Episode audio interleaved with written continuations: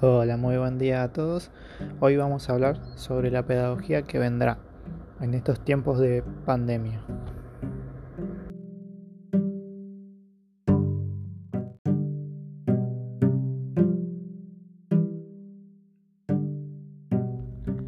Para empezar a hablar sobre el tema nos guiaremos sobre el video de Rebeca Anishovic.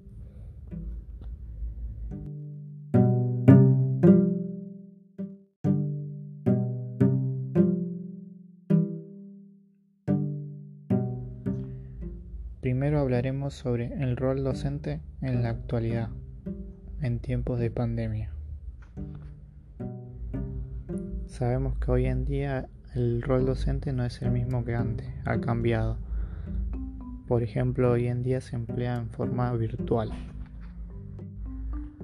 Debido a eso sabemos que los docentes no vamos a poder enseñar todo lo que teníamos planificado para el modo presencial debido a que nos han cambiado la modalidad a lo virtual y sabemos que planificar una planificación para la modo virtualidad no se logra de un día para el otro. Y también sabemos que cada alumno tiene diferentes trayectorias para el aprendizaje. Cada uno tiene diferentes contextos social cultural diferentes. En el cual sabemos que no todos los alumnos tienen los recursos necesarios para lograr la conectividad sabiendo que eso dificulta el aprendizaje. Con todo esto llegamos a pensar que hasta la escuela no va a ser la misma que antes. Vale la pena preguntarnos qué es la escuela. La escuela no es un edificio, sino un tipo de vínculo con el conocimiento. Pero sabemos que el edificio tiene que estar. Necesitamos un tiempo distinto al de casa, que tenga un umbral de entrada y salida en el cual se pueda generar el vínculo entre docente y alumno.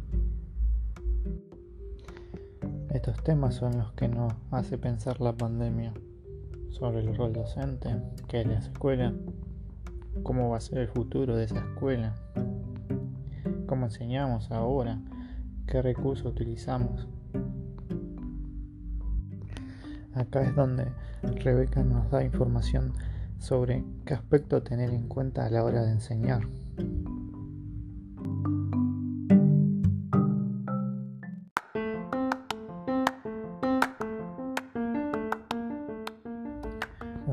Herramientas que nos menciona Rebeca es la metacognición, en el cual nos habla diciendo que la metacognición es la capacidad de autorregular los procesos de aprendizaje como tal involucra un conjunto de operaciones intelectuales asociadas al conocimiento, control y regulación de los mecanismos cognitivos que intervienen en una persona, recabe, evalúa y produzca información, en definitiva, que aprenda. En donde de este modo la metacognición es una herramienta muy útil para mejorar las destrezas intelectuales optimizar los procesos de aprendizaje e incluso facilitar la ejecución de tareas cotidianas, tan sencilla como por ejemplo a tomar una decisión. Estamos hablando de la capacidad para autorregular el propio aprendizaje, planificar, monitorear sus avances, las estrategias, donde ejemplos de herramientas de metaconexión pueden ser simples preguntas como qué he aprendido, cómo lo he aprendido, qué fue lo que resultó difícil y fácil. Estas, por ejemplo, son preguntas en las cuales se genera la metacondición. Es una oportunidad para que los estudiantes pongan en juego sus saberes, visualicen sus logros, aprendan a reconocer sus debilidades y fortalezas, además de la función clásica de aprobar, promover y certificar. La metaconexión es una herramienta bastante útil para poder aprovecharla y utilizarla. Otros aspectos que tenemos que tener en cuenta son los modos de evaluar hoy en día. Por ejemplo, sabemos que está en suspenso la función de calificar, pero no la de evaluar. ¿Y cómo hacemos hoy en día para evaluar? Para eso necesitamos saber si el alumno está aprendiendo Y para saber si está aprendiendo tenemos que tener evidencia. Para eso debemos tener en claro los objetivos de aprendizaje, criterios. También tenemos que pensar diferente a la evaluación. Pensemos la, la evaluación como el con qué se quedaron, no tanto con la calificación. Hagamos preguntas más genuinas sobre el por qué salió bien o no tal cosa. Cómo nos damos cuenta que generamos lazos. Desarrollemos escucha sutil. A eso podemos dedicarnos estos meses. No pensemos en el que en que se equivocaron, sino con el que se quedaron. Si registramos y documentamos eso que se está dando, vamos a entender más qué podemos o no hacer. Ahí vamos a mejorar los modos de hacer atajos y repensarlos. Si hacemos esto vamos a ganar tiempo. Los docentes después de esto van a estar mejor planteados para detectar situaciones. Estas son las herramientas o consejos a poder tener en cuenta para poder enseñar hoy. Podemos también ir a otros aspectos como la retroalimentación.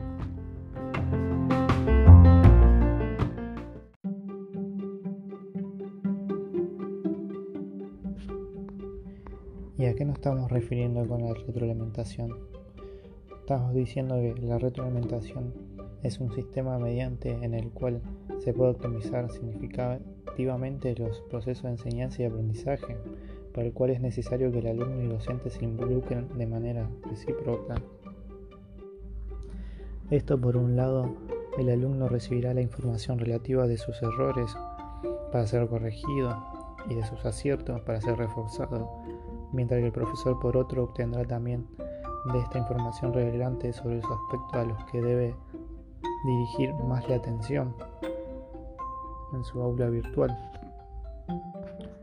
En este sentido, la retroalimentación debe tener la capacidad de influir positivamente en el proceso de aprendizaje así como ofrecerle al alumno herramientas que le permitan desenvolverse con autonomía y adquirir conciencia sobre el proceso de aprendizaje.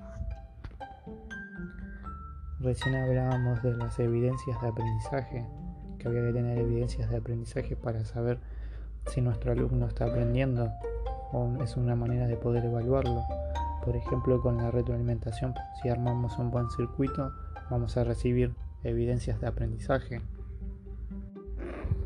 Beca nos habla de la retroalimentación formativa, en donde devolver una información al alumno para que le sirva para poder pensar y así resolver la pregunta.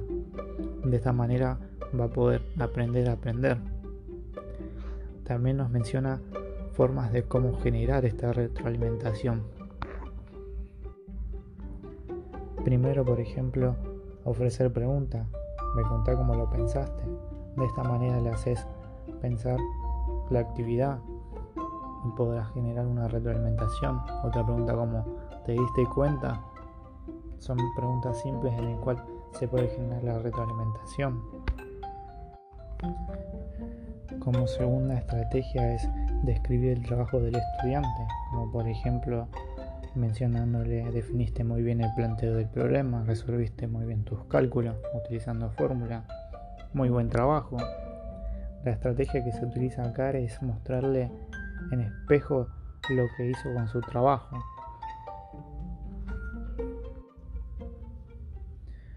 Luego como tercera estrategia es valorar, celebrar los avances y sus logros.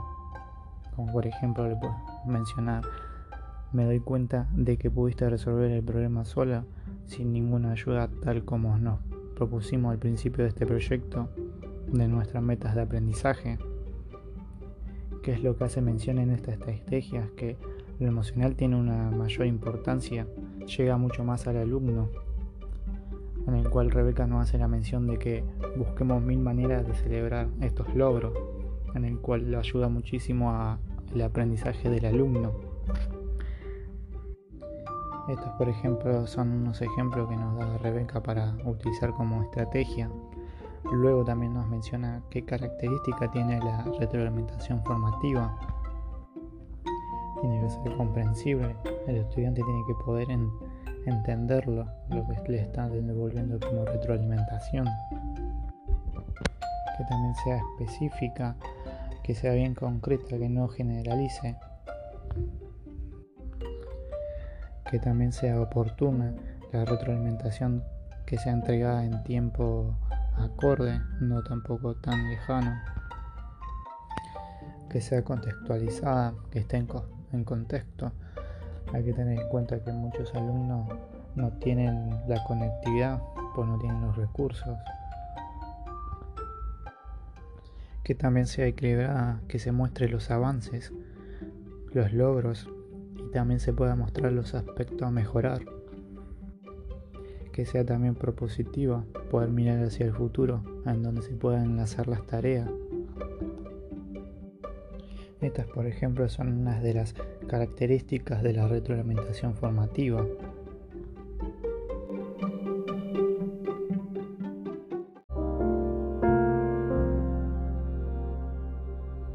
Hasta acá hemos hablado todo lo que nos ha dicho Rebeca de cómo va a ser la escuela, el rol docente, las estrategias que nos ha dado, las diferentes herramientas,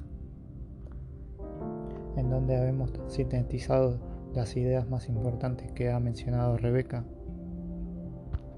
teniendo en cuenta cómo está la educación hoy con el contexto de la pandemia, en el cual no se sabe cómo será la escuela del futuro, en el cual me puedo imaginar la escuela en un futuro la imagino más híbrida, con más virtualidad que antes, pero también seguramente aprenderemos a usar mucho mejor esos espacios de encuentro que son irreemplazables.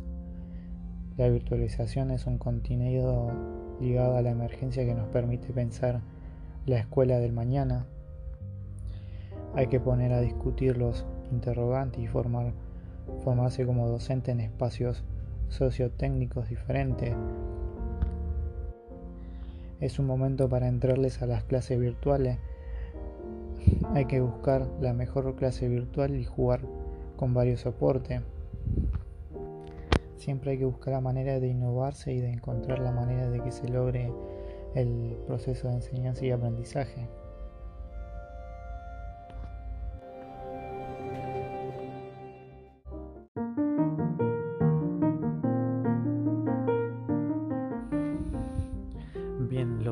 hecho en este podcast fue recorrer las diferentes ideas, estrategias y herramientas que nos ha dado Rebeca en el video.